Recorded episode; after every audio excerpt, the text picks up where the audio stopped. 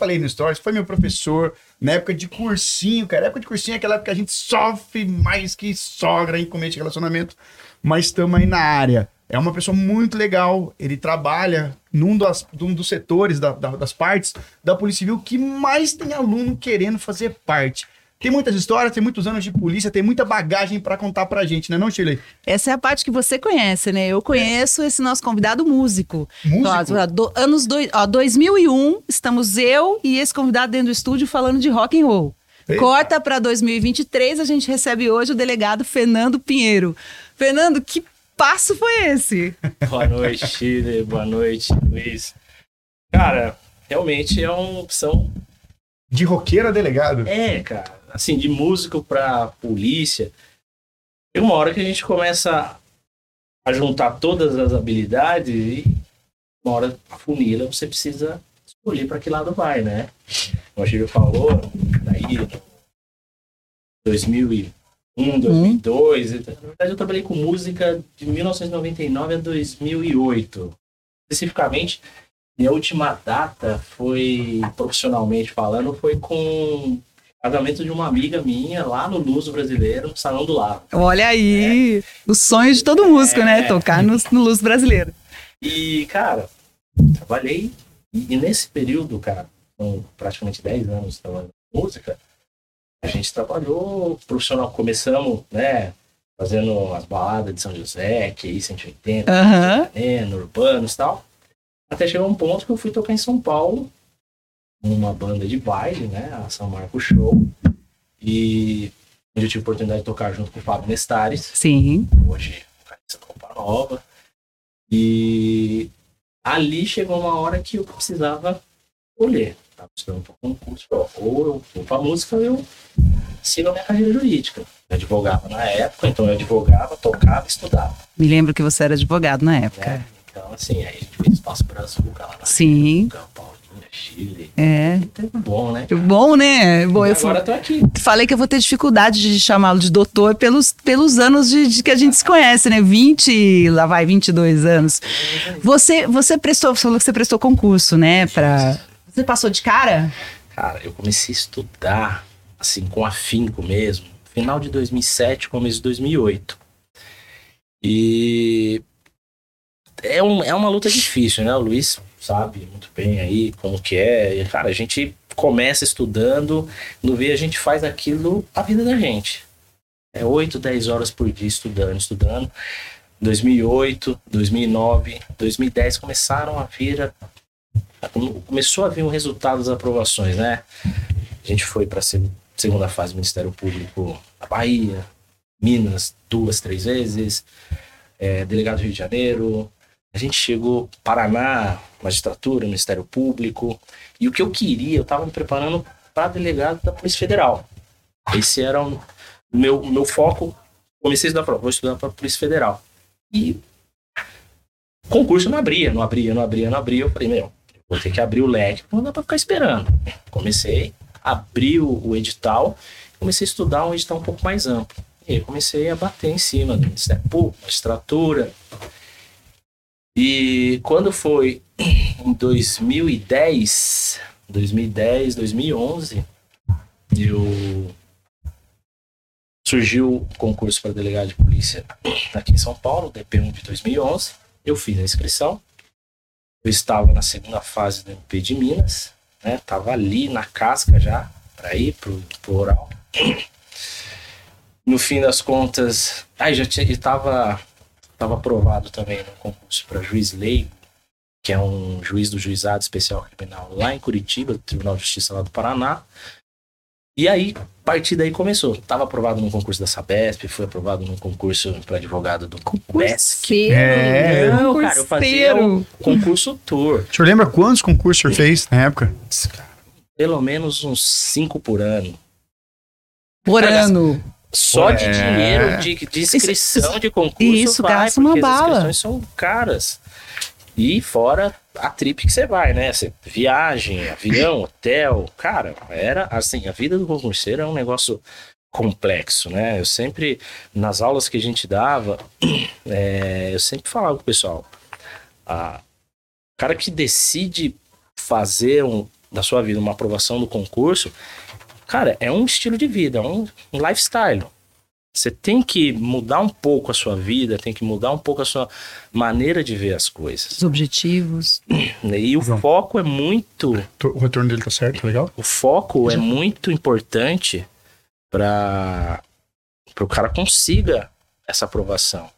Porque ele precisa de muita dedicação, precisa estar com a cabeça boa. E, cara, não tem jeito. Eu sempre costumo dizer pro pessoal: você tem que ser um pouquinho egoísta.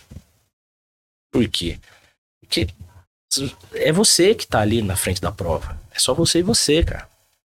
Se você não abrir mão de algumas coisas, você não vai conseguir obter o, o resultado que você espera. Porque hoje em dia, parece que as pessoas, quando saem do colégio técnico, pro segundo grau ou do ensino médio, eu ainda tô lá no segundo, no ensino médio ainda, no segundo grau, né? Os caras parece que já são doutrinados aí pro concurso público. Não, cara, você não tem futuro na sua vida fora do serviço público. Então isso concentrou, cara, uma gama de indivíduos que fazem da sua vida isso. Então você tem desde o cara que não tem recurso para estudar, não tem recurso material, não tem tempo, o cara que precisa estudar, tem que trabalhar, sustentar a família. E você tem o cara que nasceu abastado, que ele só estuda e não se preocupa sequer nem não precisa nenhum gato, um passarinho para dar de comer. Então, você cria uma, uma, uma disputa, cara, desumana. Meu concurso tinha 43 mil candidatos. Para quantas vagas? 140 vagas inicialmente, depois virou 250. Vamos fazer um cálculo aqui maldoso aqui. Faz aí. 44 mil inscritos? 43 mil e alguns quebradinhos. 43 mil inscritos. Para quantas vagas? Inicialmente 140 vagas, mas o Alckmin liberou mais é, 100 vagas, deu mais ou menos 240, 250. Você imagina, Chile, é uma sala com 300 pessoas, você tem que eliminar os 300. Quase 310 pessoas. Você já entra Essa sabendo é que você é, tem cara. 300 possibilidades de não passar. Cara, muito mais concorrido que medicina na USP, na Unicamp, no ITA. Então, assim, e você concorre, cara, em todo o Brasil inteiro. Porque o cara que vai fazer um concurso aqui em São Paulo, Muitas vezes é o cara do Amapá. No meu concurso tinha gente de Pernambuco, é, tinha gente de, de, de Ceará, tinha gente do Paraná. Puxar um pouquinho o é, pertinho porque aí. tem os tá. seus fãs aqui. Inclusive, aproveitando já o gancho, desculpa cortar o senhor. Olha só. É, o Elton Tomassoni mandou um abraço. Oh, falou que quer tirar Tomassoni. uma foto com o senhor depois. uh, aqui mais. Rafael Machado, posso pedir música? Oh, fala é, a verdade, hein? O Alexander colocou aqui. Como é que ele colocou aqui? É. Game Fera, alguma coisa assim. Fera Games. Fera, Fera Games. Games. pô. Então tem uma galera aqui que tá, que tá falando aí. Mas bacana. E uma, uma pergunta, tô aproveitando o gancho que o senhor falou. O que que mudou de alguém que começou a reprovar e de repente começa a ter várias aprovações?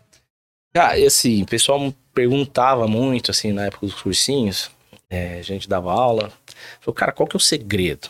Todo, Todo mundo, mundo fica em né? que segredo? O que, que você fez? Existe um segredo? Existe. Cara, eu, eu sempre disse o seguinte: é, se tem algum segredo para você passar no concurso, é transpiração contínua e prolongada. É constância. Constância na preparação. Não adianta você estudar 10 horas hoje e passar 3, 4 dias sem pegar no caderno. Então você tem que se organizar de uma forma, volta a insistir, você vai transformar aquilo num lifestyle, é, seu, é, é o seu rolê, é a sua vida, o seu estilo de vida. Qual que é o seu estilo de vida? Que na época, para mim, era acordar de manhã, sete e meia, tomar um café, pegar minha bicicletinha, subia até o Marcato, sentava na salinha de estudo às 8 horas, rotininha, rotininha regradinho. 50 minutos, então, parava era 10. presencial ainda. Hein? Não, era telepresencial, porque era via satélite. Que demais. Então eu, eu fazia o cursinho na época, era o Marcato, que era lá na, na Paulista, né? E as transmissões eram via satélite. Então eu passava o dia ah, inteiro. Você tinha aqui? Eu passava o dia inteiro no cursinho, lá no Marcato, que era aqui na franquia aqui da, da do Paulo e da, da Marli. E eles tinham a salinha de estudo. Chegava eu, mais outros amigos ali, que também eram amigos de, de prova. Cara, a gente ficava das 8 da manhã até as 7 horas. Na verdade, dava até as 10h40, porque terminava, dava mais ou menos umas 5 horas da tarde, a gente dava uma parada, dava uma relaxada, ia descer, tomava um café, ficava ali jogando um papo ar. Às vezes você ia numa academia, fazia uma natação e tal. Sete horas você voltava, que aí você ia sentar na salinha ali, o telão, transmitindo via satélite aula pro Brasil inteiro. Ao vivo, mas você estava à distância. E essa foi a rotina, 2008, 2009, 2010, 2011, 2012. Aí quando chegou em 2012 veio a aprovação, foi. Mas se tem algum segredo, o que que é? Cara, é constância. É você transformar aquilo. É, o concurseiro, o cara que se dedica pro concurso, ele não pode pensar, putz, hoje é feriado. Hoje é domingo. Não, cara. Você vai é, implementar uma rotina de sábado, domingo e feriado, que você Precisa ter o seu lazer, seu momentinho de lazer, precisa porque o descanso faz parte do processo. Mas você não pode simplesmente deixar de ter contato com a matéria. É uma imersão direta. Você tem que estar mergulhado o tempo inteiro. Você tem que respirar aquilo. Pô, chegava domingo, o que você vai fazer? Pô, domingo eu vou num churrasco, ou vou tomar uma. Beleza, acorda de manhã, pega ali um materialzinho, Faz uma revisão, sabe aquela leitura na época, ah, uma revista Veja? Você pega ali, deixa eu folhear aqui um negócio. Pô, vai folhear um materialzinho que você separou durante a semana, né? Coisas assim, ah, uma, pô, vou querer ler alguma coisa. Vamos pegar alguma coisa para distrair a cabeça, mas de alguma forma direcionada. Então você faz uma imersão. Aí a partir daquele momento você começa a respirar aquilo, aquilo entra na massa do seu sangue. E aí você começa a adquirir o quê? o, você começa a melhorar o seu raciocínio, no, falando agora no caso dos cursos jurídicos, você começa a ter um raciocínio jurídico um pouco mais fluente, mais fluido, na verdade, né? Você começa a ter um raciocínio jurídico mais eficiente. E aí você começa a pensar como os caras. Você começa a ter a mesma cabeça que o examinador, aí você começa a ter a mesma cabeça que o cara que está fazendo doutrina, que o cara está fazendo jurisprudência. Então você começa. Pode não enxergar a resposta, mas você começa a pensar qual cara. Então, essa. Se tem algum segredo, eu acho que o segredo é a imersão. Uhum. Transformar aquilo no seu estilo de vida. O Caio quer saber, doutor, qual foi a fase mais difícil do concurso para o senhor? Cara, se eu contar para vocês a ideia desse Você concurso, cara, que assim é muito louco, né? Eu como eu disse, é, eu queria a Polícia Federal, né? Porque a época a Polícia Federal ela tinha uma estrutura de carreira melhor, condições de trabalho melhor, né? Ela estava numa ascensão muito grande. E assim, a gente via que tinha uma. Cara, o serviço policial é um serviço apaixonante. É lindo com perdão de outras carreiras tal, né, cara? Mas, por exemplo, quando você é pequeno, você não vê no cara ninguém querer brincar. Ai, ah, vamos brincar de promotor e juiz? Vamos brincar de advogado? advogado é. né? Não, cara, não, vamos brincar de polícia lá. Não, é. eu quero ser polícia. Exato. Então, assim. É, então, eu tava focado na Polícia Federal. Beleza. Aí começou a demorar, demorar, demorar, demorar, demorar, e eu tava afiado. Putz, eu falei, não dá. O tempo vai passando, eu preciso abrir o leque, abrir o leque. Comecei aí, começou a pipocar, começaram a bater na trave. Ministério Público, magistratura, mais magistratura. E aí, foi o ano que eu estava na segunda fase da, do Ministério Público, na segunda prova do Ministério Público na Bahia. Estava na segunda fase do Ministério Público de Minas Gerais. E correndo o azarão do lado aqui, Polícia Civil do Estado de São Paulo. Uau. E aí, quando veio a prova, porque assim, quando sai de tal, a gente nem quer saber. Sai pagando, vamos fazer, vamos fazer, vamos fazer. Aí chegava, tinha um parceiro lá que estudava comigo, o Pereira, ele falou assim: E aí, cara, que concurso a gente vai fazer? Cara, não sei, ó. Tô inscrito nesses aqui, ó. falou, aí, ah, pá, beleza. Qual cartela de bingo? Falei, cara, nós, nós estamos. Nós estamos nesses dois aqui. Eu e ele, a gente tava aprovado no Ministério Público da Bahia e de Minas Gerais, na segunda fase, né? Falei, e agora? Temos aqui o da Polícia Civil. Falou, é mesmo, cara, e a prova é esse domingo, né? Puta, é domingo. Falei, Puta, será que vai ser em São José a prova?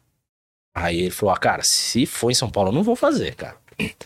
Ah, também, cara. Se for São Paulo, também não vou, não. Nem se andar naquele lugar, cara. Isso em 2011. Aí eu falei, Ô, fião, veio aqui, cara, vou fazer emoji. Emoji eu vou, aqui do lado, né? Falou, putz, o meu é lá no Butantan, nem vou fazer. Ela falou, ah, eu vou. E fui. Fui fazer, já acostumado com concurso, tal, aquela coisa, aquela formalidade. Botei meu terninho para fazer prova. Eu falei, puta, não sei nem por que eu vim de terno, né? Mas vim. Cheguei lá, eles barraram todo mundo que tava sem terno. Caraca. Não entrou. Eu olhei e falei, caramba, hein? Que chato. Entrei, fiz a prova, cara. Cara, acho que foi a prova mais tranquila que eu fiz, sem pretensão nenhuma. Porque a minha cabeça estava Ministério Público Bahia, Ministério Público Minas Gerais, segunda fase, e eu pensando, cara, eu vou estudar humanística, direitos humanos, esse negócio, cara, a ética no direito. Cara, assim, desse jeito, que eram matérias que começaram a cair nas provas e ninguém tinha, sabe, ninguém tinha noção de nada. Fiz a primeira prova, puta, deu uma cacetada lá, quase 80 pontos na primeira fase. Delegado, fui pra segunda fase. Falei, pô, passei. Mais cabeça focada lá. Aí fui fazer a segunda fase lá, Minas Gerais. Cara, tentando achar matéria de tudo que é lado e tal. Uma semana antes da segunda fase de Minas, veio a segunda fase da Polícia Civil. Fui fazer, falei, cara, a prova é esse domingo. Falei, onde vai ser essa prova, cara? Isso na quinta-feira. Pô, vai ser na Cadepol. Onde que é Cadepol? Fui lá na USP, lá no, na Reinaldo Porchat. Cheguei e fui. Botei meu estojinho, botei meu terninho e fui. Cheguei lá, todo mundo, cara, com um carrinho de livro.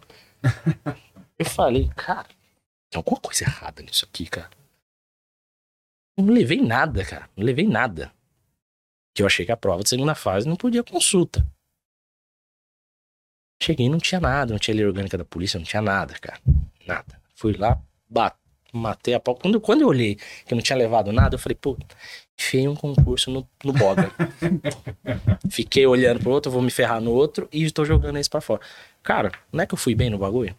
Eles não perguntaram pro senhor, cadê esses livros, alguma coisa assim, doutor, na hora? Cara, não chegou na Não, ninguém falou nada. Aí quando. Uma, uma questão lá sobre é, lei orgânica da polícia, Olha a memória, ele lembra a questão. Questão, é, a primeira questão administrativa, que era, é, ponto de vista administrativo, é, quais as responsabilidades do policial civil no exercício da atividade de polícia judiciária. Eu falei, pô, ferrou, né? Não tem a lei orgânica, não sei nem o que eu vou falar. Daqui a pouco um indivíduo levanta a mão do outro lado e fala, professor, será que alguém tem uma lei orgânica para me emprestar? Falei, nossa, o cara vai voar a cadeira na cabeça dele agora, né? O fiscal, que era um delegado antigão, falou assim: oh, alguém tem uma lei orgânica para emprestar para o colega? Eu olhei e falei assim: esquisito isso. Daí o cara, ah, eu tenho aqui, doutor. Alguém mais tá precisando? eu. Aí o cara foi e me emprestou. Cara, fiz a prova, arrebentou, matou. Cara, estava em. Eu lembro que a minha colocação foi 116. Eram 140 vagas, eram 116. E beleza, tô dentro das vagas. Aí só foquei no MP. Foquei, foquei, foquei, foquei no MP. Tomei o ferro, saí de lá, mancando até. Eu falei, pronto, perdi lá e vou perder aqui, porque eu não estudei nada. Vai ter o oral aí, não fiz nada, não estudei nada, não preparei nada. O que eu vou fazer agora? Aí fui com a cara e com a coragem. fui lá. Infelizmente, cara, é uma, são algumas coisas que a gente, quando a gente se prepara para o concurso, a gente tem que ter um pouco de bom senso também. Porque muitas vezes a gente acaba. Não é, não é prepotência, cara. Mas às vezes a gente está tão preparado que a gente está mais preparado que o próprio examinador. Porque quando chegou ali na, na, no exame oral, cara, uma pergunta que o examinador que fez para mim de direito ambiental, eu, cara, eu tive que me segurar para não dizer Tá errado, doutora. Me segurei para não falar isso, porque eu sabia que se eu falasse, eu tava no sal. Mas eu fiquei ali remoendo, jogando para direita, para esquerda, para esquerda, para direita, tal, fui dando uma enrolação. Beleza, ela, ó, Vou considerar sua resposta, mas tá incompleta. E aí, quando foi o último examinador, penúltimo examinador, que era raciocínio lógico, eu nunca tinha estudado raciocínio lógico. Aí eu falei, aqui acabou o concurso, né? Aqui acabou o concurso. Mas Felizmente, eu acho que o cara tava de bom. Porque eu vim batendo um por um, cara. Direitos humanos, direito civil, é, processo penal, direito penal, veio direito, legislação penal especial, direito ambiental, aí deu uma rateada. Chegou na, no raciocínio lógico, eu acho que o examinador ele olhou assim e falei, cara, esse cara vai se ferrar, eu não vou pegar pesado com ele. Ele fez duas perguntinhas básicas sobre probabilidade que era só para multiplicar tudo e tava tudo certo. Foi. Aí quando o cara que estava no, no exame, o examinador do parte informática, que tinha um exame oral, eu acho que ele olhou e falou assim: agora esse cara vai embora. O cara começou a me, me arrebentar, só pergunta técnica. Só que ele não contava com os russos, né, cara? Porque de tudo que, que eu não tinha me preparado, a única coisa que eu dominava era a área de informática. Eu, eu sou formado em técnico de processamento de dados lá do curso técnico de CTI. e sempre trabalhei com computador, sempre gostei disso. Puta, o cara vinha mandando de eu... Aí chegou uma hora que ele desistiu e falou: Não, já estou satisfeito. Mas foi o cara que mais demorou para terminar. E quando eu vi, tô aprovado no troço. E vem para cá. Como se fosse de paraquedas. Como se fosse fácil. Olha só. É... Márcio pedindo pra você mandar um salve pro detetive Márcio. Alô, detetive Márcio. Pietro. O Márcio que veio aqui, você quem é, né? O Márcio. Detetive Márcio. Márcio Filho. Márcio Não, Gonçalves qual, Filho. Qual Márcio? O Márcio que veio aqui, agente policial, que contou a história lá do Ciclope. O menino de. É, fez, foi plantonista comigo, Fernando Isabel. Super zen. É, ele. Aquele é... da psicologia. Ele, ele trabalha comigo lá no quarto Ele é fantástico. Ah, ele trabalha com o senhor? Não sei se ele, ele ainda tem esse karma, né? Não sei se, se ele ainda carrega com ele isso. Eu sei que trabalhei com ele alguns anos no plantão e era batata. Quando eu caía com ele, eu sabia que aquele plantão seria. Zicado. Zicado, seria conturbado. Um amuleto. As almas Continua. penadas viriam atrás. Gente dizer que o detetive Márcio, ele ele dá consulta no plantão. Ele dá, ele dá consulta isso, no plantão. Mas ele, ele disse ele isso, paciência. Ele disse que ele está fazendo psicologia, por isso que eu acho ele fantástico. É, para poder escutar, saber Não, e, escutar. E assim, é, é, um cara muito interessante, né? É. Eu trabalhei com ele um tempinho no plantão. Logo que eu cheguei em São José, ele passou pelo plantão e tal. E, cara, um cara muito sereno, muito tranquilo e tal. E é interessante porque a gente acaba tendo uma sinergia, né? que é um cara que ele já é voltado para essa área de, de, psicanálise e tal. E lá na área do QRDP é interessante porque se lida com muito idoso, muita pessoa carente. As pessoas muitas vezes vão na delegacia, elas não querem registrar um BO, elas querem conversar. De verdade, é sério, eles querem serem ouvidas, cara. E quantas vezes, o Márcio tá aqui que não deixa eu mentir sozinho. Quantas vezes numa conversa resolver o problema do indivíduo sem fazer, precisar fazer um BO. Muitas vezes é isso, uma orientação, um pouco de atenção à população. Isso aí ajuda bastante. Pietro manda um salve. Fernando, sou seu fã. Pietro, Pietro Cetra. Alô, Pietrão. Davi falou: fiz prova oral agora para investigador. Agora quero começar a estudar para delegado. Ele pode recomendar alguma doutrina para direitos humanos? Valeu, Luiz, você é brabo. Cara, direitos humanos, cara. Pô, direitos humanos a gente tem algumas obras clássicas, né? Por exemplo, as obras da, da professora Piovesani são muito boas, né? É a defensora pública, que praticamente ela é uma das pioneiras no estado de São Paulo, assim, de engajar de frente o, o, os direitos humanos. Mas eu, eu, na época que eu dava aula no cursinho lá, cheguei a dar aula de direitos humanos, eu dei direitos humanos lá para vocês. Né? Eu acho que é interessante, antes de você se aprofundar muito na doutrina, é importante a gente ter o conhecimento do, da lei seca, do texto de lei, né? Porque não adianta você se aprofundar muito numa doutrina sem conhecer antes o direito material. O que é o direito material? É a legislação.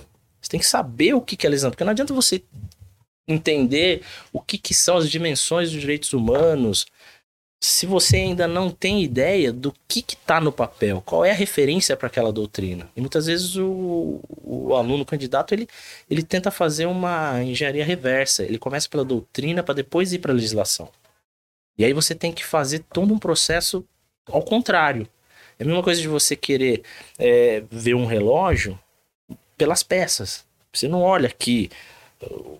Beleza, você tá ali com, com toda a tela, aquilo ali, só que, meu, antes de você tentar entender como é que chegou aqui, procura saber como é que é feito, quais peças que vão. Porque senão você fica. É, a, a, coisa não encaixa. Cada ideia que você traz, se você não sabe qual é, foi, como que aquilo se solidificou na, na, na, no direito material, na lei, fica ruim. Então, quando você tem uma base boa da legislação, quando você começa a ler a doutrina, você vai entendendo, putz, então é por isso que aquele artigo fala isso, então é por isso que aquele artigo fala aquilo. Então, é interessante. A doutrina da, da professora Piovesa é muito boa. Na Polícia Civil, é, você tem alguns professores da Cadepol que também tem muita, muita coisa boa escrita. Hoje a gente tem na Polícia Civil é, a academia de polícia, os delegados de polícia hoje, dessa nova geração, é, não digo de uma nova geração, mas vamos dizer, de 10, 15 anos para cá, é, eles têm se especializado muito mais do ponto de vista acadêmico, que eu acho que era uma carência que tinha não só na Polícia Civil de São Paulo, mas da Polícia Civil de uma maneira geral, né? Então, a gente vem com uma, com uma ideia de uma Polícia Civil da década de 70, 80, antes da Constituição Federal, que era uma polícia, que era um sistema policial um pouco mais, é, não vou dizer truculento, mas um pouco mais rústica, né? Até por conta de sistemas que vieram, nosso, a, esse período do regime militar, que, queira ou não, o uso da força lei da ordem era uma marca. E foi uma, uma geração que o país era comandado por forças policiais. Vamos dizer, um estado policialesco. E com a Constituição de 88, a coisa mudou. Então, a polícia precisou, é, precisou avançar, se reformular para ela até para ela sobreviver. A gente está vendo o que, que acontece hoje, né? Então, se a gente tentar fazer com que a polícia trabalhe na forma como trabalhava na década de 70 e 80, isso já não existe mais, não tem mais essa coisa. E, e hoje os caras estão muito bons. professor Rafael, é, professor Giltse, o professor Renato.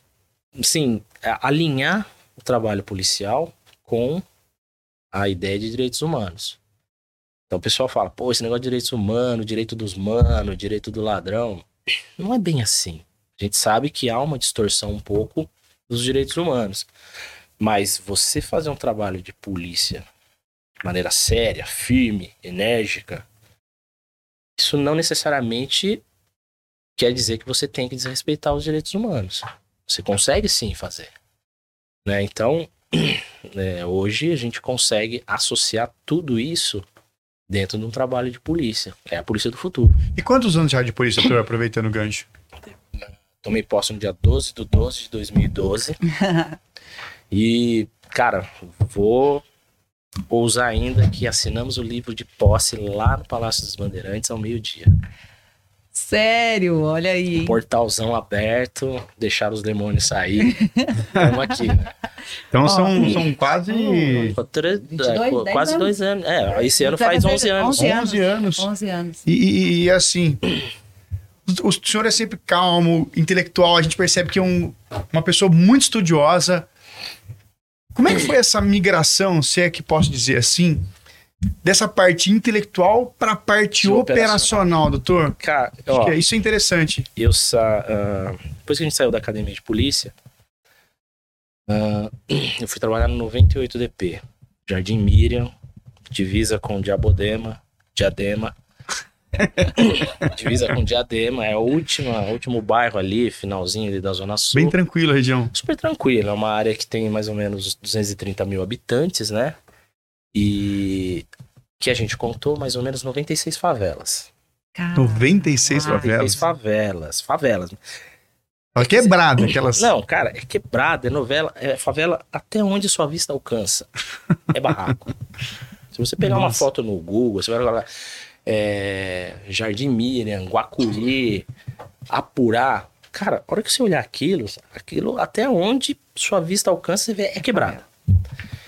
Cheguei lá 98 DP. Fundão da Zona Sul. Pô, vamos começar a trabalhar lá? Vamos começar a trabalhar lá. Quando eu cheguei lá, falei, cara, o que, que eu vim fazer aqui? E aí você começa a trabalhar, você começa a trabalhar, você começa a ver aquela coisa, putz, e investiga, e é o ladrão aqui, pô, vamos atrás do cara, e vamos, vamos dar cana, vamos dar cana, aí sai e tal. Quando você vê, o bichinho da polícia pica você, cara, aquilo lá te enche. E o que é legal de você ter ido trabalhar, quando eu estava na academia, um professor chegou para mim e falou assim, cara, foge das regiões de área nobre. Vá para as regiões, vá para o fundão. Vai para o fundão, que lá você vai conseguir entender o que é fazer o trabalho de polícia. Porque se você chegar aqui na Zona Sul, na, na no centro, área nobre, cara, você vai fazer um trabalho muito mais burocrático né? Uma, uma polícia muito mais de papel do que no, no fundão, na, na, na, periferia. Porque na periferia você, além de fazer o papel, você vai ter que ir na rua para buscar o ladrão. E sair para buscar o ladrão lá na favela da Massal. Infelizmente, um delegado morreu lá, foi tocaiado lá. Pô, você já começa a pensar: caramba, isso aqui é, um, é de verdade, né? Então, você, quando você começa a ver a população indo atrás de você, pedindo uma ajuda, você dando essa resposta, de você ir lá e prender o cara e de. Cara, você vê o pessoal passando, putz, te agradecendo, você, cara, você começa a querer fazer aquilo. E o que era legal, a gente lá pedia, fazia todo o trabalho de investigação, pedia os mandados de busca, prisão, a gente ia fazer operação. Pô, eu lembro que a época deu até uma repercussão grande que a gente, a gente estourou um bunker de drogas lá, né? Os malas levantaram lá um, um bunker com aqueles bloquete moderno, né? Cara, quantidade nós tá... fizemos uma, uma operação ali para entrar que foi lindo o negócio, cara. Você olha aquilo e fala, cara, se aquilo te emociona, fala que da hora que é você sair, descer a favela, aquele lugar feio, né? Que até o cachorro do mala vem atrás de você. E, cara, e você indo para cima, é uma adrenalina que quando você começa a pensar naquilo, você já começa a falar, cara, eu quero fazer isso o resto da minha vida. E aí lá no 98, trabalhando isso, então o que aconteceu? Eu lembro até hoje, véspera de Natal, dia 24 de dezembro de 2013, é, a gente saiu para fazer, na época a gente estava rodando a Operação Telos, né? E a gente foi pra rua, ali na, na estado Alvarenga, gente foi fazer um bloqueio lá. E, meu, catamos um monte de gente, um monte de malas, motoca roubada tal. E o mala foge. E a gente corre atrás do mala no meio da favela. Falei, quando você se dá conta, cara, já era quase meia-noite, o bagulho Natal rodando e eu, putz, tirando a roupa pra voltar. E aí nessa, um delegado que era da minha turma, também, o Felipe Berna, hoje ele é piloto do Garra, 70 no DOP, ele conseguiu ir pro, GOI. DK. E aí ele falou, Pinheiro, tô indo pro GOI. Eu falei, puta, sério? Pô, deixa eu conhecer lá a base. Ele falou, vamos lá rodar um dia com a gente lá. Aí eu fui, cheguei lá à noite. Eles rodavam à noite, entramos na viatura e fomos rodar. A capital inteira. Eu olhei assim e falei, caramba, Bernardo, quero fazer isso, cara quero vir para cá. Falou, vamos falar com o supervisor, vamos ver se a gente consegue trazer, vai abrir vaga aqui. E aí surgiu a oportunidade, começo, final de 2015, começo de 2016, eu fui pro GOI, fui chefiar o grupo 40, né, do, do GOI, que era o grupo do dia. E, cara, dali não consegui mais largar aquilo, cara. Poxa, sabe que foi engraçado? Eu passei por, por lá na época, a gente estava fazendo estágio, a gente ia passando em várias delegacias. E eu lembro o nome do doutor da época de professor. Quando eu passei lá, a gente tava olhando assim, né? A gente, a, a, aluno, calça branca, que é tudo bicho bobo, né, cara? A gente ficava olhando, nossa, olha, os caras têm um tatame, olha que legal. Nossa, olha só as viaturas pretas, que legal. E aí, nisso, tinha o quadro com o nome do, do, do, das equipes. Né? E aí tava lá, o doutor Fernando Pinheiro. Aí não lembro quem que era o delegado que tava lá. Falei, é, doutor, com licença, esse doutor Fernando Pinheiro, ele é de São José dos Campos? É sim, pô, tá chefiando, não me lembro o grupo, mas ele tá chefiando aí, tá, tá, tá, tá. tá. Falei, que legal, ele é de São José, pô, lá da minha terra lá. Pô, legal, né, cara? E, pô, a gente, todo mundo escrivão. Escrivão não participa de grupo operacional, né? Mas é, era bacana de ver isso aí. Quem tava lá né, naquela época, eu não sei se o Diego Del Rio tava lá. Eu, ele passou por lá, né? Ele passou por lá. Ele chegou lá, se não me falha a memória, acho que foi 2018, 2019. Quase no finalzinho do boy. Del Rio passou por lá. Muita gente passou. O Sandro Vergal, né, que é daqui do Vale também. Cara. Ó, tem uma pergunta da Sara para você. Recentemente estamos tendo várias decisões e julgados acerca da atuação policial das GCMs. Qual o seu ponto de vista jurídico sobre o assunto? Ó, meu ponto de vista jurídico, cara, assim, eu, cheguei a fazer algumas. É, cheguei a dar algumas instruções na guarda aqui de São José, na formação de guarda, aula de inquérito policial, e eu vou repetir aqui o que eu falei para eles. Eu acho assim, é, do ponto de vista jurídico hoje, as guardas, elas têm uma legislação é, específica para a atuação da guarda e elas fazem parte do SUSP, que é o Sistema Único de Segurança Pública. São órgãos de segurança pública, sim. Tem como falar que não. Então, eu acho assim, a atuação da guarda, ela é válida? Óbvio que é, até porque, se a gente pegar o Código de Processo Penal, quando ele vai dizer lá que qualquer um do povo pode as autoridades devem prender quem se acha em flagrante delito, cara, um guarda municipal, ele tá ali a priori para proteção do patrimônio público municipal, cara, ninguém vive na União, ninguém vive no estado, a gente vive no município. A rua que você tá faz parte do município, a praça faz parte do município. Como é que você vai tolher isso? A guarda tá tomando conta do patrimônio público municipal, que é aonde a gente vive. Então, não vejo, eu não consigo entender em, aonde que você pode tolher essa atuação da guarda municipal, principalmente na atuação do, do em delito.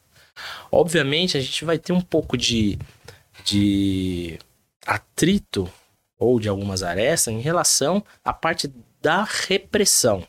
Porque uma coisa é, você, é, a gente tem um policiamento ostensivo, preventivo, e a gente tem um, a polícia repressiva. A polícia civil, ela atua depois que o crime aconteceu. A nossa prevenção é uma prevenção indireta. Uma prevenção especial indireta que, com a repressão e tirando o indivíduo de circulação, a gente, de alguma forma, está fazendo uma prevenção pela dissuasão daqueles que pensam em cometer novos crimes ou cometer outros crimes por conta da, de ver que aquele indivíduo foi para cadeia. Agora, quando a gente pensa em policiamento ostensivo, que é aquele fardado, aquele que você olha e identifica o, aquele, aquele agente de segurança, e o policiamento ostensivo preventivo, ele tem que estar tá ali o quê? Para coibir ações criminosas, seja coibir, fazer cessar o crime quando ele está acontecendo, que na minha visão, policiamento ostensivo Preventivo é isso, é fazer parar o flagrante ou impedir que ele aconteça. E como você vai impedir isso? Através de patrulhamento de rotina. Aparecer, ver e ser visto e eventualmente cuidar. Como que você cuida? Abordagem, atividade suspeita. Mas a gente sabe que, e eu costumo dizer isso abertamente, se a gente tiver que mudar hoje sistema, a nossa política de segurança pública, que esse sistema de segurança pública, essa política de segurança pública, de, dessa dicotomia de duas polícias ou várias polícias, já está mais que provado que isso aí não está dando certo. É um. É, existe o choque entre as instituições justamente nesse sentido. Então, é, eu acredito que se tiver algum tipo de mudança que eu acredito que vai chegar nesse ponto, vai passar pelas guardas municipais. Fato. Eu acho que o futuro da segurança pública passa pela municipalização da segurança pública. Tem uma série de senão e porém aí? Tem. Mas eu acredito que São José é um exemplo disso. A guarda ela consegue ter tanta eficiência com tão pouca estrutura, cara, que não tem como você achar que não, não vai passar pelas, pelo, pelo município a segurança pública. Aí vão falar, pô, mas São José é uma exceção porque é uma cidade rica. E, o, e a cidade pobre que não tem? Então, aí esses mecanismos é que a gente precisa pensar em, em como suprir isso, né? Ou com o Estado, com a União. Mas o fato é, a Guarda Civil, eu, na minha visão, ela tem esse poder de polícia implícito. E aqui no Brasil a gente sabe que ah, o exercício da, da hermenêutica jurídica, o que é hermenêutica jurídica? A hermenêutica jurídica é a interpretação da lei. Interpretação se arruma para tudo. Hoje a teoria dos poderes implícitos é uma realidade, né? Tanto é que o próprio Ministério Público conseguiu esse status de investigador com base na teoria dos poderes implícitos. Por que não aguarda? Então a gente tem que pensar nisso também. Agora, se for realmente para a gente seccionar as situações, né, dividir, a gente precisa do quê? A gente precisa então ter regras bem, muito bem definidas, quem faz o quê. Agora não adianta dizer, olha, quando convém, pode, quando convém, Sim, não pode. Exatamente. Aí fica complicado. Porque você começa a ter choque de instituições, você começa a ter instituições tentando se sobrepor às outras. E, e aí você. É o começo do caos institucional, né? Aliás, amanhã, nossa Guarda ah, Civil é amanhã Municipal apresenta vai... sua Romu, né? Três Sim. da tarde no CEF. Você está convidado, viu? Ah. Entrega das novas viaturas, né? Sim, entrega das cinco novas viaturas e, e, e a apresentação da Romu agora, né? O GAP deixa de ser GAP e, e passa a ser Romu. Romu. É, e quando eu, trabalhei em Gua... guarda, quando eu trabalhava em Guarulhos já tinha isso aí. Ó, Rafael Machado perguntou: conte a história do GOI Demolições LTDA e do ladrão brabão que dizia que ia matar os PMs em Cunha. Que história é essa, doutor? Demolição LTDA e o ladrão brabão que disse que ia matar os PM em Cunha. Cara, esse de Cunha foi interessante. A gente, já aqui no GOI de São José dos Campos, né? É, a gente teve um chamado para um apoio com a delegacia de Cunha e era uma coisa. E Cunha é interessante, né? Cunha tem um. É, um, é uma cidadezinha muito tranquila ali, né? No fundo do Vale Histórico. Cara, ela tem um problema muito sério de criminalidade ali, porque ela faz a divisa com o Rio de Janeiro, cara. Então você tem ali um, uma circulação de crime organizado do Rio de Janeiro e crime organizado são Paulo, PCC e Comando Vermelho. É, é, o Paraguai, né? É o Paraguai dos, Não, dos, e assim, dos trambiqueiros. E quando, quando a gente chegou lá, a gente foi se inteirar do que era a investigação e tal, e tinha polícia pra caramba nessa situação. Aí a investigadora que tava, né, coordenando ali, ela falou, ó, aqui a gente tem um problema sério, porque tem o um pessoal do Comando Vermelho, que vem pra cá, e o pessoal do PCC, vira e mexe, eles estão se degladiando aqui dentro. Nós levantamos o pessoal do PCC aqui, vamos Vamos para pegar os caras. Tráfico, etc. Aí a gente saímos para cumprir os mandados tal. Estava num dos locais para cumprir o mandado, foi muito tranquilo. Mas daqui a pouco começou, né, o, aquele charivari. O cara tá armado, o cara tá armado lá dentro, o cara tá armado. Quando o pessoal chegou pra ir num outro, num outro local, que a gente chamou outro QTH, na mesma rua, o cara quando viu, e, e tinha uns PMs também que estavam participando da operação, a PM chegou, entrou no local, esse cara se trancou no quarto, catou uma espingarda e falou: se entrar, vai levar. E aí o pessoal que tava lá em cima da, da, da, da delegacia de, de Cotia falou: meu, chama o pessoal do GOI, que o pessoal do GOI tá aqui. Então a gente tem equipamento para poder entrar, escudo tal, né? Então a gente desceu, desceu eu e o, e o Edson e fomos para cima. Cara, o cara tava lá com espingarda de, de, de, de fazenda, cara, mas um 22 longo, cara, aquilo se pega, derruba o guarda. E ficamos ali. E os caras, tava tudo ali, cara. Você, você via tensão no ar. Todo mundo ali, né?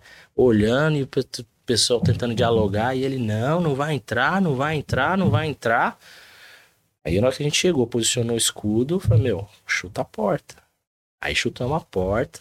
Catamos o cara na hora que ele viu o escudo e o bicudo na cara dele, né? O fuzil na cara dele. Aí ele levantou a mão e soltou. Aí depois. Aí, assim, o leãozão virou um gatinho. Sim. Mas ele que falou isso aí, que ele ia matar os PM em Cunha? Não, ele falou. E porque, na verdade, o que acontece? Acho que não foi bem os PMs, né? Na verdade, eles. O cara o, quando ele foi preso, ele já tinha já jogado um monte de rede que ele ia matar todo mundo, que ele ia matar os PMs, que ele ia matar Edson, o civil. que você tá falando, inclusive, tá aqui no... É o Edson, é, é o Edson. Veio aqui, é, é, o Edson que veio aqui. É. Hum. O Edson parceirão, coordenador nosso lá do GOI. Um abração aí, monstrinho. ele tá, falaram inclusive agora, não sei se é verdade, o senhor pode falar isso no ar também, Fala que agora ele tá fazendo uso de. Ele tá fazendo tanta harmonização facial quanto ele tá usando hormônios para ele ficar mais musculoso. Hum, não sei até onde isso é verdade, olha, não, onde não é verdade. Não, isso eu desconheço cara essas informações. jiu-jitsu, o cara faz musculação, o cara consegue ele. Cara, faixa preta de karatê e vocês despeitados ficam falando. Não, foi o comentário daí. olha, eu desconheço, é, desconheço desses comentários. Aqui, desconheço o João foi adotado por ele, inclusive, não foi, João? O João, queria, o João ficava indo lá na base do indo lá atrás, ele queria ir lá ficar sentando, ele gostava de sentar nas viaturas. é, daí agora parou, o Edson proibiu ele de ir lá, né, João? Ah, Mas é, é, é, bacana, a gente fala essas histórias aí, até a Shirley perguntou pro Edson, porque assim, eu falo, né, é, tá ali na linha de frente, eu acho tão complexo quanto assinar alguma coisa hoje em dia para um delegado. Porque se você assina errado, você vai arrumar um problema pro resto da vida, e se você atira errado, você também arruma um problema pro resto então, da vida, né? Exatamente. Assim, é, hoje, cara, a Polícia Civil, ela, como eu disse, ela tá se modernizando, ela tá, ela tá abrindo a cabeça para o, o século XXI. Se a gente pensar hoje, em termos de mundo, e em termos de mundo, vamos pegar o que, que tem mais avançado em relação à, à força policial. Não tem como a gente não pensar Estados Unidos, Europa, Itália, França, né, até mesmo aqui, o Chile. Os caras avançaram, os caras avançaram. Acabou essa, essa. Você não tem essa dicotomia de polícia civil, polícia militar, isso. Você tem uma polícia. Só que dentro da polícia, você tem a, a segmentação, a departamentalização daquilo que vai ser feito. Cara, beleza, você tem um cérebro ali dentro da polícia que vai fazer o quê? Vai fazer a investigação propriamente dita. Vai trazer os elementos. Mas só você investigar e jogar para o judiciário, falar, esse é o cara que cometeu o crime, e pede um mandado de prisão, você não fez o serviço completo. Completo é você levar até o juiz, o juiz dizer realmente é o cara e você fazer a prisão dele.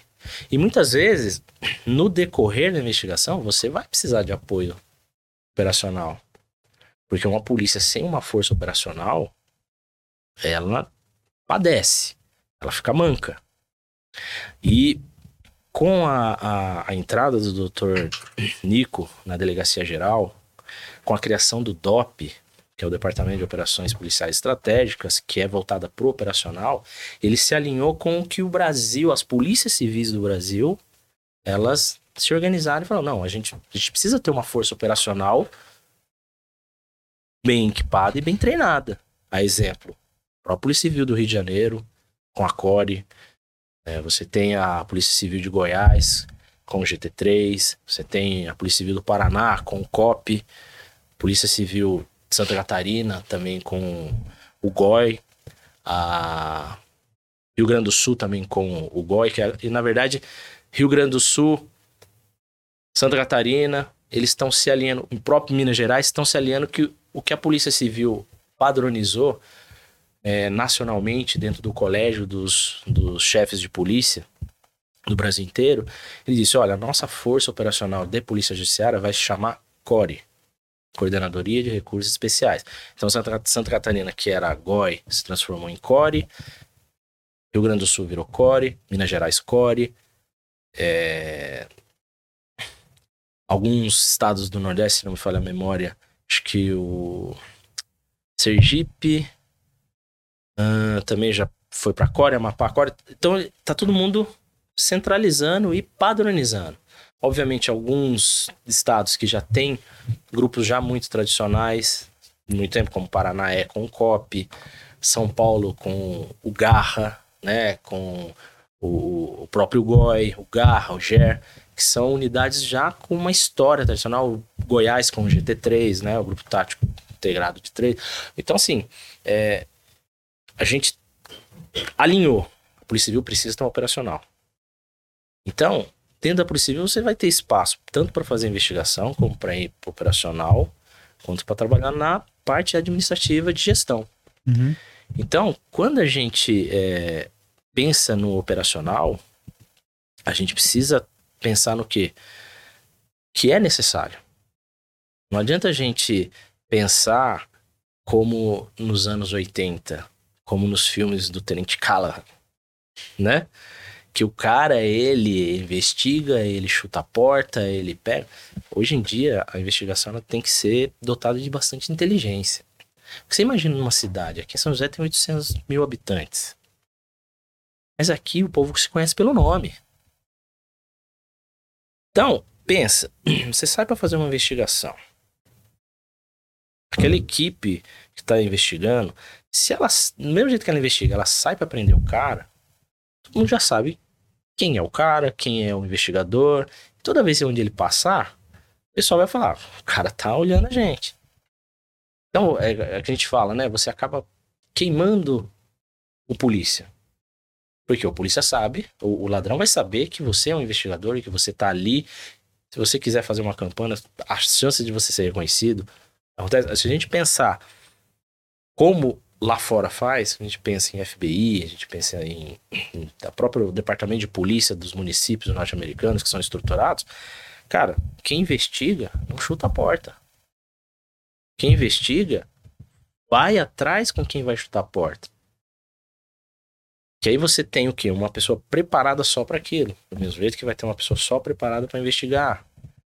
Então, é necessário. Não tem como escapar disso. E é o futuro. É, é, na verdade, o que pensa de polícia moderna é isso. E acho que São Paulo entendeu isso. O atual delegado geral é do operacional, do GER, tanto o Dr. Arthur Dian. E, e, o DOP hoje é uma realidade, né? O Garra, o GER. O, no interior foram criados, né? O, o, os grupos de operações especiais, que são os GOIs, do, de todos os departamentos do interior e cada departamento está fazendo o possível para vencer a escassez de, de pessoas, né, de, de recursos humanos, para manter esse apoio tático operacional quando precisa. Por exemplo, a gente aqui, Goiás aqui em São José, cara, ele é super diminuto. É muito diferente que a gente tinha em São Paulo, o Goi do DECAP, que nós tínhamos 110 polícia lá dentro. Só o grupo que eu que eu chefiava lá, ele tinha 15 policiais e 5 viaturas. E a gente rodava a capital inteira, cara. E é pouco, não é?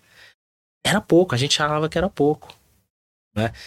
Então, vai ser assim. É... O pessoal só percebeu realmente que era necessário um, um grupo operacional quando eles criaram o DOP e na, no decreto eles extinguiram o GOI do DECAP. E o Decap disse assim: Puta, agora nós estamos a pé. Agora tá fazendo falta. E fazia falta mesmo. Porque na hora que o negócio ardia de verdade, cara, os caras passavam a mão no, no, no, no, rádio do Cepol, ligava pro Cepol, falou: Cepol, apoio, pelo amor de Deus, aqui que o negócio tá estralando. Era o Goi que chegava, era o Gato que chegava. O que, que você pensa das, das dessa comercialização, a gente pode falar, né? Porque a gente vai falar em televisão, comercialização das ações da polícia em seriados, é, seriados que fazem. Realities, né? Na verdade, Sim. porque é real, como o 90 é, e, outras, e outros realities que falam do PCC, por exemplo. A gente tem vários realities falando dessa vida, né? O que, que você acha disso? Ó, eu seria muito leviano se eu falasse para você que. Ah, eu sou contra, eu sou... não sou contra. Eu acho que tudo tem um limite. Eu acho que dá para você informar, dá para você mostrar a realidade da vida policial, né, do, do que acontece ali no submundo. E outra coisa é você expor e fazer uma exploração ruim do negócio. Porque assim, é... na época que a gente estava em São Paulo, no Boy, aquele, aquele programa da operação de risco, cara, eles foram lá e falaram, cara, a gente quer mostrar o trabalho de vocês. Então, assim, era, um, era quase que um informativo. Não é aquela coisa meio Goulart de Andrade? Sim. Né? Vem comigo. Uhum. E era isso, cara. Então, você ia lá, você, eles acompanhavam a gente. Obviamente, eles se colocavam em risco também. E eles começavam a dizer, cara, é tenso, hein? O trabalho de vocês. Outra coisa é você fazer uma espetacularização disso aí. Você tentar fazer daquilo uma coisa de autopromoção. Tudo bem, cara. Se você pode expor seu trabalho e colher frutos disso, ok. Mas até que ponto você vai expor a, a instituição? Ou até que ponto você vai é, expor os mecanismos de repressão do crime? Eu acho que é, a crítica que eu tenho muito, o que, que é? é? A gente comentando, a gente sempre comentava isso lá em São Paulo, cara, que Hollywood acabou com a polícia. O pessoal acha que ser polícia, o que que é? Cara, é Hollywood, é, é Havaí Five-O e por aí vai. Mas não é, cara. O negócio é um pouco diferente. Porque você lida com muita desgraça o tempo inteiro, cara, o tempo inteiro. Então, é, dá pra gente mostrar esse lado, dá até para você se expor, né, fazer a sua mídia, pessoal. Mas o problema é que quando o sujeito ele ele tenta dar uma voltinha a mais no parafuso. Fala, puta, isso aqui foi assim, mas se a gente refazer aqui, dar uma enfeitar outra... o pavão, fazer... que a gente chama. É, enfeitar o pavão. Cara, aí eu já começo a achar que você começa a deturpar um pouco o negócio. E, particularmente, acho que esse não é o, o sentido. E quando você começa a expor essas operações, queira ou não, você está expondo muita informação tática É, é do essa, teu inimigo, essa é cara. a minha grande dúvida. Você entendeu? Pô, a gente tinha lá na época, gente- era uma coisa que eu não conseguia entender, cara. O pessoal colocava no Instagram, colocava no, no, no Facebook, treinamento. Pô, fala, não faz isso, cara. Não expõe isso, cara. Porque você quebra. Que se a gente acha que o ladrão é tudo um bando de cabeçudo que tá lá apertando o gatilho a esmo, não é não. Não é, Eu cara. já vi vídeo do, do pessoal do Rio de Janeiro é, treinando incursão, é, sabe? Treinamento tático. Um vinha, dava sinal pro outro. Você via que quem tava treinando, ou eles estavam treinados ali, era, era ensinamento que você via que só quem trabalhava com Cara, operacional para Se você saber. for pensar hoje, cara, o PCC, ele já ele, ele se transformou numa organização tão, tão sofisticada, né? Que alguns vão dizer até que ela já é considerada uma máfia, né? Porque ela tem tentáculos em todos os ramos do Estado. E a Força de Segurança não é, não, não tá imune a isso. O PCC consegue formar conscritos no serviço militar que vão trazer para ele para eles lá dentro instrução de arma de fogo, né, doutrina de tiro, de armamento. Muitos militares que acabam recebendo um salário muito baixo acabam sendo recrutados pelo crime organizado para fazer o que, cara? Ele vai falar, você não precisa participar de nada, meu querido, só ensina. Então você tem muito caçador, você tem muito armeiro do exército, tem muita gente fazendo curso, se infiltrando em tudo que é lugar para levar essa instrução para fora. Então, e você- a gente tá percebendo hoje que cada vez mais a- o bandido ele tá ele tá gostando, ele tá gostando dessa ideia de confronto, ele tá sentindo que ele tá tendo espaço. Você pegar a região de Santos, a região de Santos ela tá bem complexa ali em relação ao crime organizado. Além de todos os problemas que uma área portuária traz, é, você tem ali uma galera que toma conta, porque ali é uma rota grande do tráfico. E ali não tá muito diferente do Rio de Janeiro, não. Eu lembro, eu recordo uma, uma situação, acho que foi em 2019, começo de 2019, que teve uma teve uma morte de uma policial militar lá na favela de Paraisópolis, que ela foi numa festa, aí o pessoal lá acabou deu um entreveiro e ela ficou sumida dentro da favela de Ah, Paraisópolis. disso, né? Não. Era uma, uma policial que ela. Que ela era de São Bernardo do Campo. Tinha cabelo curto, acho que era de cabelo É. curtinho, né? tio? E ela tava lá dentro. E aí ela sumiu, o pessoal disse que tinha visto ela, o pessoal do PCC tinha pegou ela, ela tinha, o pessoal do disciplina lá de dentro de Paraisópolis tinha pegou ela, e ela tava sumida. E nessa época, eu, eu tava, a gente tava de plantão, né? A gente tava encerrando o plantão. Me falha a memória, acho que era uma terça-feira. A gente tava encerrando o primeiro dia de plantão. Era 17 e pouco, quase 6 horas da tarde. Cantou no caneco do Cepol. Falou, ó, apoio, atento à rede aí, ó. Policial militar sequestrada dentro de Paraisópolis. Mais informações aí em instantes. Saímos da base e fomos para Paraisópolis, o grupo inteiro. Lá encontramos com o pessoal do PM Vítimas, né? Que é uma unidade da Polícia Militar que, faz essa, essa, essa apuração quando tem vítima policial militar. E eles falaram, cara, a gente tem informação que ela tá aqui dentro, nessa região, mas a gente não consegue. A gente precisava de um apoio aí e tal. E a gente foi um dos primeiros que chegaram no local. E a gente entrou naquele dia, cara, eu saí três horas da manhã de quinta-feira. Nossa. O dia inteiro andando naquela favela. A gente saturou Paraisópolis inteira e ficamos rodando aquilo o dia inteirinho. O dia inteirinho. Até a hora que descobriram o carro que tava lá perto do terminal João Dias, um Corolla, e ela tava morta dentro do porta-malas. Mas questão assim, cara, de pouco tempo, mas a gente fechou tudo. Ela foi encontrada perto ou longe? Tava longe já.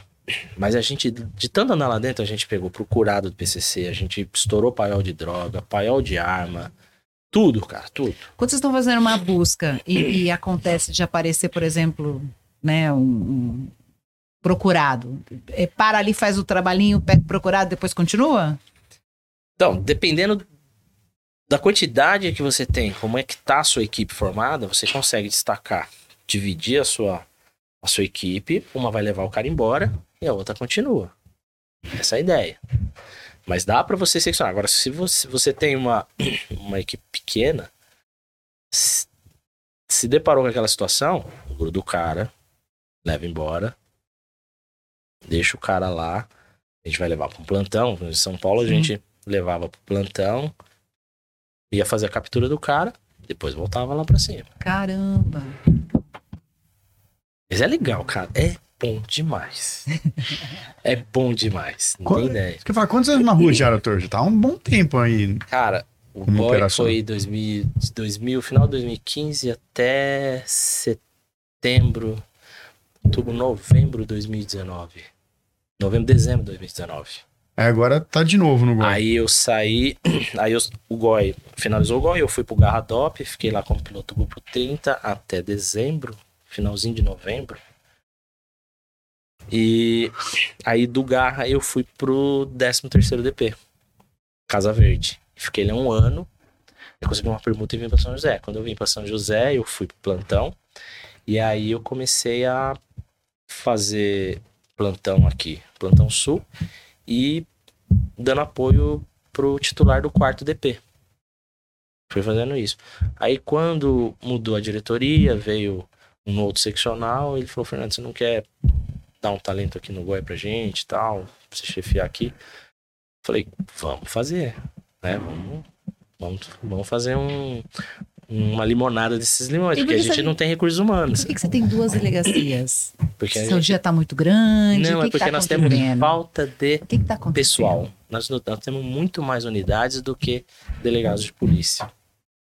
Muito mais, muito mais. Pra você ter uma ideia, a Polícia Civil, hoje, ela é menor do que a Polícia Civil era em 1994.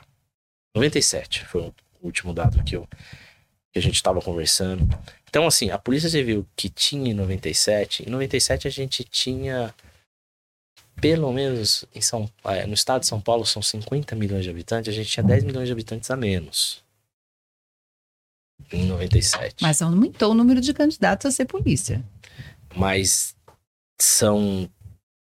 Os cargos da Polícia Civil não aumentaram desde a, desde a Constituição de 88. Não houve criação de novos cargos. O que a gente consegue preencher são cargos vagos. Então, assim, é, a Polícia Civil não aumentou em, em momento algum. O que ela pode, eventualmente, em algum momento, ter menos cargos vagos do que outros momentos. Mas dizer que ela cresceu, não cresceu. Diferentemente da Polícia Militar. A Polícia Militar, ela cresceu. Aumentou o número de cargos. Polícia Civil não aumentou o número de cargos. Então, os concursos, quando eles vêm, eles só repõem aqueles que foram embora. E muitas vezes nem isso. Então, vamos dizer que para cada 100 que vai embora, a gente repõe 70, 80, às vezes 50, 60. Então a gente está sempre no débito, a gente está só encolhendo, encolhendo, encolhendo, encolhendo, e a população aumentando, aumentando, aumentando. Então, a gente precisaria ter uma. tentar equacionar isso. A gente sabe que com a, a tecnologia, muitos dos serviços já não precisam das pessoas para fazer. Mas precisa de gente para ir para rua. Tem que ter. Tem que ter. Por exemplo, que serviço não precisa mais de gente? Por exemplo, algumas situações, por exemplo, a parte de atendimento, né? De atendimento. Você vai pegar, por exemplo, atendimento, atendente de necrotério. É, o auxiliar de PAP. Pô, você tem o PAP, você tem papiloscopista. O que, que o auxiliar de PAP antes fazia? Ia pintar o dedo no morto. Pra poder identificar o morto. Pô, hoje você faz tudo com leitura biométrica de facial. Entendeu? Tá Alguma... moderno, assim? Tá, tá. Hoje a Polícia Civil de São Paulo, ela tem uma estrutura invejada na América Latina. Parece que não, mas a gente nunca, tem. Posso dizer pra você que é a primeira vez que eu tô ouvindo falar isso. Sim. A gente não divulga como, mas a gente tem.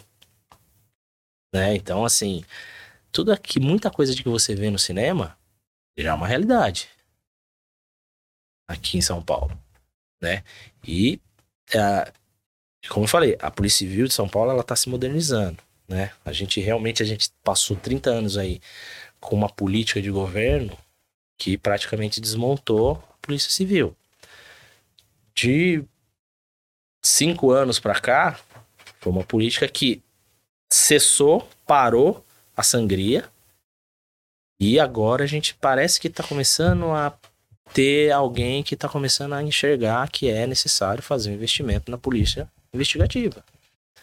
Então é um ciclo, é um novo ciclo que a Polícia Civil está passando, não só em São Paulo, mas no Brasil inteiro. Ah, o Davi está perguntando se você ainda quer ir para o MP. E se você acha que. E o que você acha de promotores que investigam crimes como delegados? Se isso é, ide, se isso é o ideal. É complexo isso. Assim, eu, particularmente, eu acho que tudo que é combinado não sai caro. Vai investigar? Então vamos alterar a legislação e vamos especificar o que quem vai investigar, o que e quem investiga. Porque não adianta a gente fazer assim. Ah, vamos investigar, tem o poder de investigação, mas isso eu não quero investigar. Isso não é recomendado investigar. Ah, então você investiga isso. Porque se a gente pensar, a Polícia Civil, que pela Constituição ela é responsável pela apuração das infrações penais, com exceção das militares, a gente só do Código Penal são mais de 300 crimes. Ou pelo menos 200 crimes, vai. 121 até o 300 levar bordoada. Cara, são mais de 200 crimes só do Código Penal. Fora as contravenções penais. Isso tudo, responsabilidade de quem é? Da Polícia Civil. Então, cara, se a gente for parar pra pensar, Vamos, então, se outras instituições vão investigar, ok. Mas vamos definir, então, quem investiga o quê? Porque a gente começa a ter o quê? Sobreposições de ação. Então, você imagina a Polícia Civil investigando um torre do PCC. E, de repente, o Ministério Público também está investigando o torre do PCC. E numa dessa investigação, você atravessa a investigação do outro. Já aconteceu situações de policiais civis se atracarem com policial reservado da PM fazendo campana também, e sair tiro e sair morte. Não é mentira isso, pessoal. Quem tá aí na ponta sabe que isso acontece e não é poucas vezes. Então, a gente precisa ter um pouco de disciplina nisso. Agora, fazer por conveniência, quando convém, quando não convém, Aí eu já acho que é complexo. Porque se tem poder para investigar, na administração pública a gente não tem poder de fazer ou não, a gente tem poder de ver. Se tem o poder para fazer, então faça, é obrigado a fazer. Agora não, isso a gente entende que não é caso do Ministério Público. Eu particularmente não concordo. Então, quer deixar o Ministério Público investigar? Então, o Ministério Público você vai investigar isso, isso, isso, isso. O Polícia vai investigar isso, isso, isso. A PM vai fazer isso, isso. A Guarda vai fazer isso. Vamos fazer isso? Ok. Aí a coisa flui.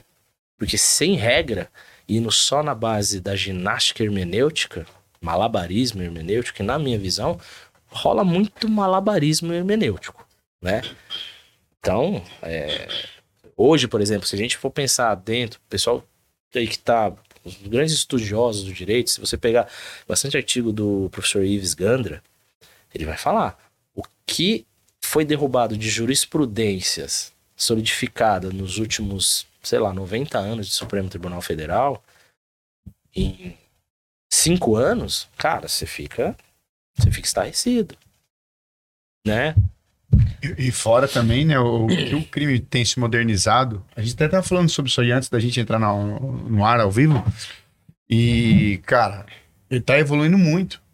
Né, no sentido assim, não só a quantidade de crimes tem aumentado, mas a, a forma de se praticar um crime hoje mudou-se bastante. Se a gente comparar 10 anos atrás, a gente tá falando da. O doutor mencionou bem na sextorção. Isso era um crime que não existia antigamente. Não se tinha internet. Até a gente comentou o João aqui recentemente, vítima aí, né? Do Tinder aí, agora ele tá disfarçando ali. Mas. até contei aí, deu, deu um baita de um ibope aí da, da minha queridíssima mãe, uma santa, mas que foi vítima também. Sim. Então você vê é, o tipo de golpe que eles estão. Golpe de WhatsApp. Não se tinha, agora se tem. Teve uma menina que trabalhou com a gente aqui no QG, uma, uma moça que do, do administrativo, nem eu sabia que pelo WhatsApp você conseguia administrar sua conta no banco. Você consegue. E aí tiraram o dinheiro, removeram o dinheiro da conta dela pelo WhatsApp. Quando que você vai imaginar que dá pra fazer um negócio desse aí? Então hoje em dia a gente fala, e aí é o que o doutor bem mencionou. A gente tá com déficit aí, eu acompanho por causa de concurso, com déficit de mais de 16.500 policiais. Então tá faltando mais 16 mil. Então você tem uma polícia que está em torno de 33 mil hoje, falta, doutor? Né? É, hoje acho que a gente está em torno aí de uns 23 a 27 mil policiais, policiais na, na ativa. Nativa, mas assim, na fila para ir embora, pelo menos aí uns de 5 mil a 10 mil. E, então esses concursos que estão para abrir aí, até é, a gente fala, é para apenas repor. É. Não são criações de novas vagas. E eu não sei o que o senhor pensa até sobre isso, doutor. Pelo menos a gente aqui do olhar mais sobre o ótica do concurseiro, é, nunca, há muito tempo não se via uma valorização como está se vendo agora de novas armas. É, teve um aumento, pô, ah, mas 20% é abaixo, acima. Não sei, eu sei que há, há muitos anos é, não se tinha. Eu costumo dizer assim: é, 20% de nada é nada, né? É. Mas assim, se a gente for parar para pensar o que nós tivemos nos últimos 30 anos, cara, a gente sabe, a gente tá saindo da lona. A gente tá começando a ficar ruim. Mas a coisa tem que começar de algum lugar. Então, assim, o que eu, o que eu vejo, e acho que a maioria dos colegas tem essa sensação, é que eu acho que o período da sangria estancou. Eu acho que agora existe um olhar um pouco mais profissional para as polícias e em específico para a polícia civil. A gente melhorou, a gente avançou muito. Longe de mim aqui é, criticar administrações anteriores, mas eu acho que a evolução veio, né? Essa nova geração vem com uma cabeça é, mais moderna, né? Eu, eu vou aqui falar com conhecimento de, de causa, que hoje, por exemplo, o DAP, que é o Departamento de Administração da Polícia Civil, vamos dizer que é o cérebro, é, é o sistema nervoso da Polícia Civil hoje, que é ela que consegue fazer chegar tudo lá. Hoje tem gente lá que conhece o que está fazendo, se conhece muito bem, principalmente ali na situação que a gente teve uma evolução no uso dos equipamentos da Polícia Civil, né? O DAP conseguiu trazer melhores recursos, o DIPOL, que é o Departamento de Inteligência, trazendo ferramentas sensacionais para o trabalho da polícia, tem ajudado demais. Mas assim, o salto de qualidade de equipamento que nós demos, que estamos dando, Cara, é assim, absurdo. A gente tá saindo da idade da pedra lascada pra a era de equipamento de última geração. Hoje, eu vou dizer para você que não é só uma opinião minha, profissional, mas de muitos de colegas que são também do operacional. Hoje a Polícia Civil, os grupos operacionais trabalham com equipamento de última geração, um dos mais modernos do mundo, que é um rifle, né, um fuzil israelense, que é, cara, você pode trazer um, um fuzil americano que ele, o, o, fuzil israelense, ele vai passar com o carro em cima. É um negócio, é, uma tecnologia de ponta né? E a gente conseguiu trazer isso para cá, né? O pessoal do DAP, o pessoal lá do DSD que lida com armamento, os caras estão trazendo, trouxeram isso. A gente opera aqui com, com esse fuzil Arad. A gente tem compra de novas armas, armas italianas, né? As Benelli, trazendo submetralhadoras de última geração. Mudamos o calibre do, do calibre 40 para o calibre 9mm, que é muito mais eficiente né? Mais eficiente, é, mais fácil de, de, de, de, você lidar com ele, não é? Você entra numa padronização internacional. Então você começa a modernizar. E isso reflete na ponta, com toda certeza. Só que a gente tem que pensar também, não basta só investir no material, a gente tem que investir no material humano também. Né? Tem que investir nas pessoas. Porque o equipamento ali sozinho não faz nada. Então nós temos que investir no material humano. E também a gente consegue enxergar esse, essa evolução. A coisa está começando a evoluir. A Academia de Polícia agora está com professores muito bem preparados, né? Estão se modernizando, a... com cursos operacionais muito mais fortes, cursos operacionais muito mais bem elaborados é, cursos de aperfeiçoamento com muito mais constância, com, né? E isso é importante, né? E aí, a partir daí, a gente vai começando a criar uma nova cultura para a gente se especializar e melhorar cada vez mais o serviço. Vamos falar de uma coisa que não evoluiu, vamos falar de saidinha. Óbvio que você é contra a saidinha, nem te fazer essa pergunta, mas em época de saidinha, existe uma movimentação diferente na polícia? Sempre tem, né? A gente. Infelizmente, é um dado estatístico, né? Uma estatística perversa, que de 75 a 85% da criminalidade ela é reincidente. Então, de cada 100 caras que cometeram um crime, 7 ou 8 vão cometer de novo. Então, quando existe essa esse fluxo de egresso do sistema, obviamente você tem uma parcela que realmente quer cumprir a sua pena, não quer ter problema, vai voltar. Mas você tem uma parcela razoavelmente considerável que vem para causar.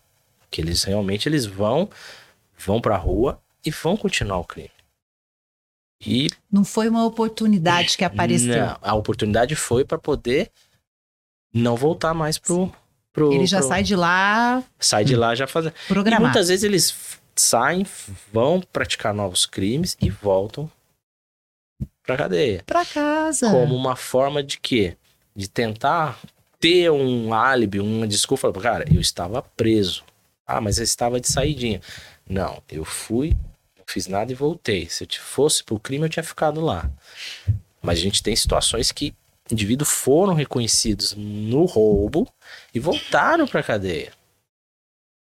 Então, é, é, é um, existe dentro do nosso sistema de, de reeducação, de recuperação dos criminosos, a gente tem que evoluir muito ainda. É coisa pra gente falar sim, três, sim, quatro. É programas. eu falei, nem vou perguntar a tua opinião, porque Mas, nem é necessário. Cara, movimenta, porque aumenta demais, aumenta as ocorrências principalmente ocorrências de furto e roubo.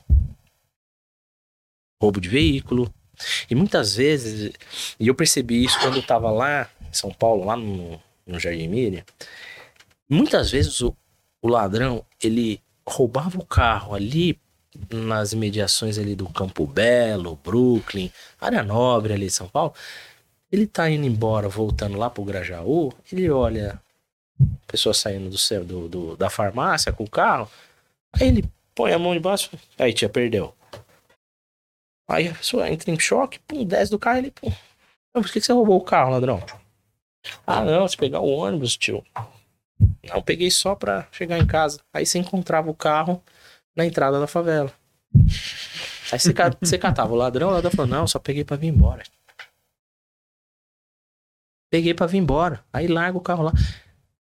Teve uma, teve uma época que o, o, nosso diretor lá no Decap, ele dizia que tava tendo muito, muita ocorrência de roubo com retenção da vida, aquele sequestro relâmpago. Uhum. E as vítimas estavam sendo tudo desovadas lá no Grajaú, naquela região do Cantinho do Céu. Aquilo é um, é um salseiro que você não tem ideia. É, a gente começou a rodar lá direto. Cara, toda vez que a gente rodava lá, achava veículo caráter geral, veículo roubado. Um dia a gente pegou o cara dentro do carro. O cara tava descendo do carro com roupinha de serviço. Meu irmão, e aí? Onde você arrumou esse carro? Não, senhor, vou bater a real pro senhor. Eu peguei o carro no semáforo pra vir embora. Tá aí o carro. Sabe, porque tá tão. O trabalhador que tava cansado e. Cara, te juro, não é mentira. não é, é mentira. É, é, rir na cara da. da, da Essa da sensação de né? impunidade. É, tipo, cara, é. eu pego. Não vai acontecer nada. Até pegar eu, cara, já é. foi. E, e, doutor, até o Gabriel perguntou: tem algum caso que, que mais chocou o senhor na sua carreira, ao longo desses todos os anos, algum caso que o senhor fala assim, putz, esse aqui foi inovador, chocante, Puta, cara, cômico. Eu já, vi bastante, cara, já vi bastante coisa feia, assim, cara. Mas, assim, um negócio que me choca muito com isso com criança. É, a maioria dos que, dos que vêm é. aqui dizem isso. E você pega muita ocorrência com criança? Não peguei muitas, mas algumas. E uma delas, uma ocorrência na... lá na época do Jardim Miriam ainda? A gente já tava no GOI. E teve uma época que eu fiquei no GOI e, no, e, no, e no, na delegacia. Então eu acumulava os dois. Uhum. Então eu acabava fazendo o quê? Eu gerava muita demanda na delegacia, com mandado, identificação, né? E chamava o pessoal do grupo do GOI e falava, meu, vamos bater aqui, que aqui nós estamos no quintal de casa. Uhum. E uma ocorrência com um indivíduo que enforcou as duas filhas uma de 7, uma de 13, e se, depois se matou. Aí você chegar dentro de um local, um barraco daquele, duas crianças penduradas, putz, e o cara morto. Aí você pensa, putz, a hora que você olha as crianças, cadê o cara?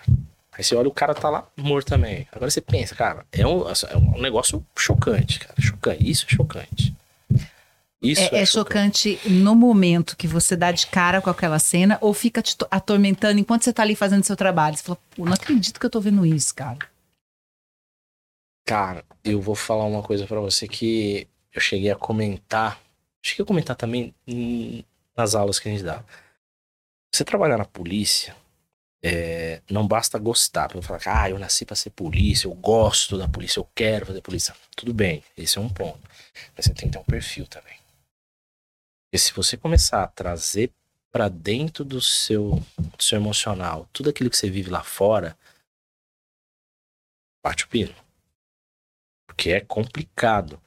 Porque você começa a ver muita coisa e se você não tiver essa barreira, esse filtro emocional, cara, é, você tá trazendo um monte de fantasma para dentro de você.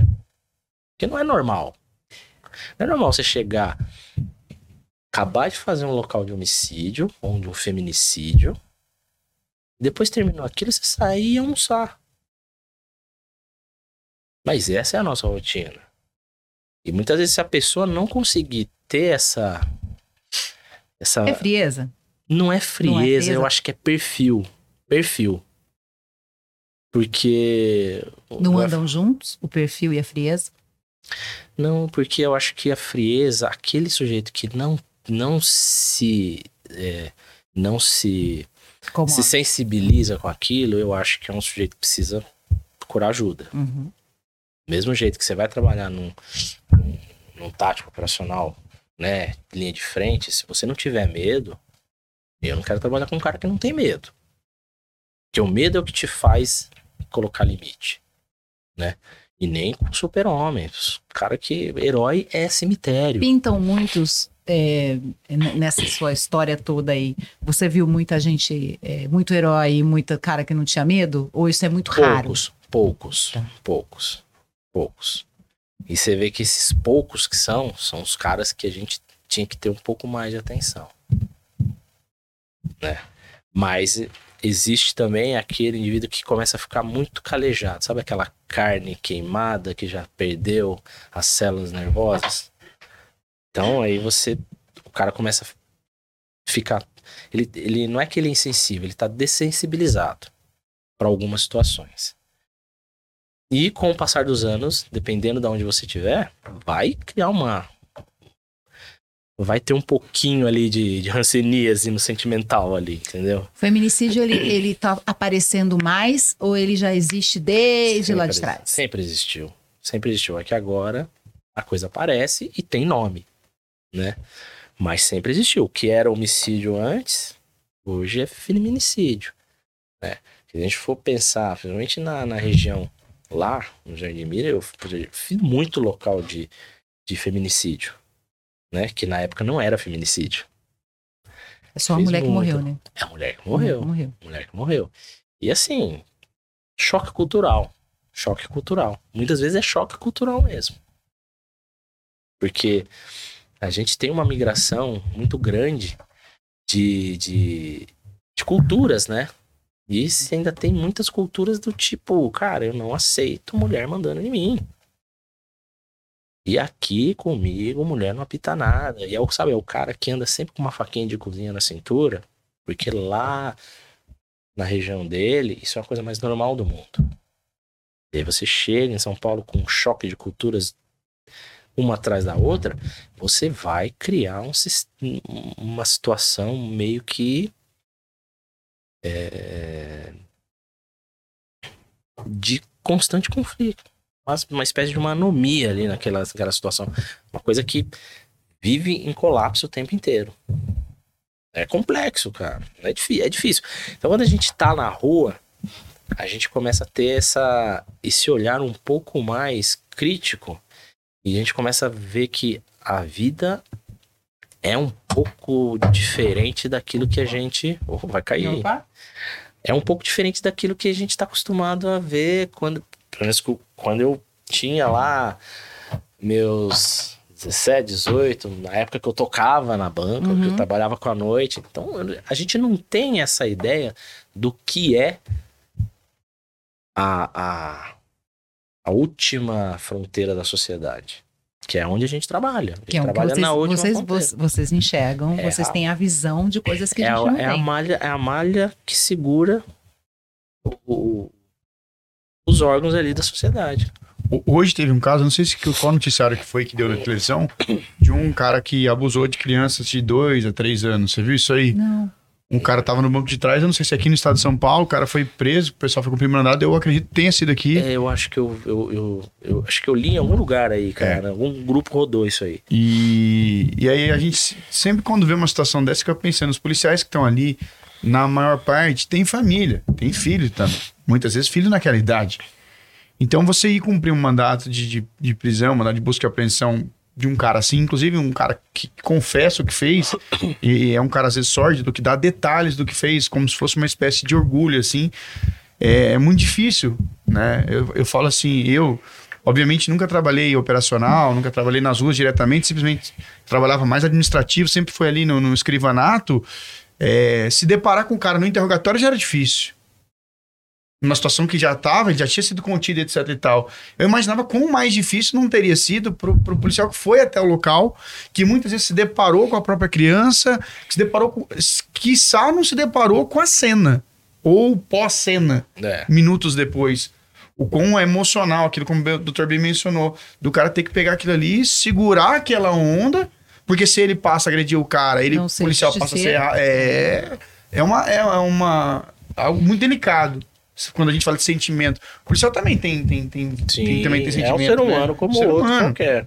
Então é difícil. Imagina. imagina eu falo assim, o que trabalha no, no GOI aí deve ser um. É um trabalho que eu imagino, assim, imagino no caso. É, delicado se lidar com a emoção ali todo dia, né? O Edson até falou sobre válvula de escape, o Edson falou ah, sobre, pô, eu faço jiu-jitsu. Eu... Você tem que ter. Tem, tem que ter, uma válvula de escape. Tem que ter, você tem que ter alguma coisa que você consiga extravasar um pouco para você desligar um pouco a cabeça, né? Porque senão você. É como se você carregasse um cemitério na cabeça, como diz a música, né? Você fica com aquilo. E, e muitas vezes, cenas que, que não são nem do tipo encontrar um cadáver ou partes do cadáver mutilado. Às vezes você chegar e encontrar numa situação que você vai cumprir um mandado e você encontra uma família, uma idosa ou criança num, num, num, lugar que você olha assim, cara, o que, que essa criança tá fazendo aqui? Como ela vive aqui. Como é que, como é que tá nessa situação? E vê muito isso aí, doutor? Bastante, bastante. Bastante. Você vê a criançada, aí você começa a perceber como é que elas chegaram a essas que estão grandes já, que já não são mais crianças, já são adultos, como é que eles chegaram ali? Aí você vai olhar lá atrás, Tava ali, cara, num colchão molhado no meio do esgoto, né? Ali, é, com a fralda suja, às vezes um dia inteiro. Cara, é um negócio. Esse é o cenário. Esse é o cenário. É um cenário de, de, de, de caos. Caos, de verdade. E isso tudo fica onde? Na perifa, né? Porque é afastamento. Porque eles não conseguem chegar no centro, então eles vão se amontoando na perifa né? Então esse é o problema. Daí você envolve um monte de coisa, crescimento desordenado, né? A, a questão de você não deixar a população expandir, né? O, o, a zona populacional, não deixar expandir a torta direito, cara. Então, é, é uma. Um, um, são duas grandezas inversamente proporcionais, né? Quanto mais segurança tem, menos liberdade. Quanto mais liberdade, menos segurança. Então, encontrar esse equilíbrio é o ponto mais crítico de você conseguir. Que não dá para você subir as duas grandezas junto, muita segurança e muita liberdade. Não dá, não tem como. Não temos mais tempo. Temos que é... acabar o programa. Ó, queria agradecer a todo mundo que ficou aí e pedir para que você dê um like. Ô, João, me dá o, o, a conta aí para ver se fecha. A gente teve aí 64, 68 pessoas penduradas aí durante a noite. 59. Então tá faltando gente para dar like aí. Vai é, no nosso, do lado aqui do, ah, não tenho aqui, né, João, onde dá o like, eu não consigo ver. Mas você dá um likezinho, dá um joinha para que a gente possa distribuir mais e mais esse material, né, Luiz? Exatamente. Então, inclusive, estamos próximos aí de bater 60 mil inscritos no canal, bastante gente. Vamos pedir para você divulgar, compartilhar. E se você sobrou alguma dúvida ainda, o doutor não tem rede social, né, doutor? Não tenho, cara. Não tenho. Mas. Manda uma carta. Manda uma carta. carta ele responde. Telegrama. E-mail você tem, porque você tem que ter. Senão você não teria também. Tenho. Ou você mas, gosta do e-mail? Mas é só procurar. Eu tô lá no quarto DP. Vai Deixa lá, eu mandar um abraço. Um pro, com ele lá. Mandar um abraço pro pessoal lá. Detetive, lá do quarto DP, o Detetive, Detetive Márcio. Detetive Márcio. A equipe que a gente tem lá no quarto né? DP. Quarto DP é uma equipe muito boa, cara. Quarto DP fica onde, doutor? Santana. Santana. É uma galera muito legal, equipe muito boa. Gosto muito deles. Praticamente foram os caras que me acolheram aqui em São José. E um abraço aí, pessoal da chefia do setor de investigações, as escrivãs. Amanhã você tá em qual? Eu estou nos dois, né? Você fica todo dia nos dois? Não, na verdade a gente Não, tá no seu plantão, sempre. né? No seu plantão você Não, tá nos a dois. Ma a maior parte do tempo eu acabo ficando no quarto DP, ah. porque é que acaba exigindo mais tempo ali, uhum. porque é toda a rotina burocrática da polícia, da ponta, né? Porque lá a gente, com a RDP, a gente também cumpre mandados, a gente chuta a porta, realiza a prisão, mas tem toda a parte burocrática, né? Porque chutar a porta é o finalzinho do serviço. Né? Alguém tem que começar. Exatamente. E mandar um abração pro pessoal do GOI também aí, cara. Que a gente tá aí lutando aí. Vamos, vamos resistir até.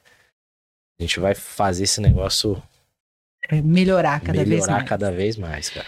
Obrigado a todo mundo que ficou aí, né? Obrigado a todo mundo aí. A gente tem mais, sabe quem é o convidado? Eu sei, pela primeira vez eu sei decor. Então fala pra gente aí, Shirley. Aí será é que eu vou errar? Doutor Neymar? Doutor Neymar ah, vai estar aí com a gente na quinta-feira. Um amigão, é... cara bom, polícia delegado de primeira qualidade. Mais histórias na próxima quinta-feira. Mais histórias aí para você. Muito obrigado a todo mundo que ficou aqui. A gente se encontra quinta-feira que vem. Até lá. Valeu, pessoal. Abraço. ciao.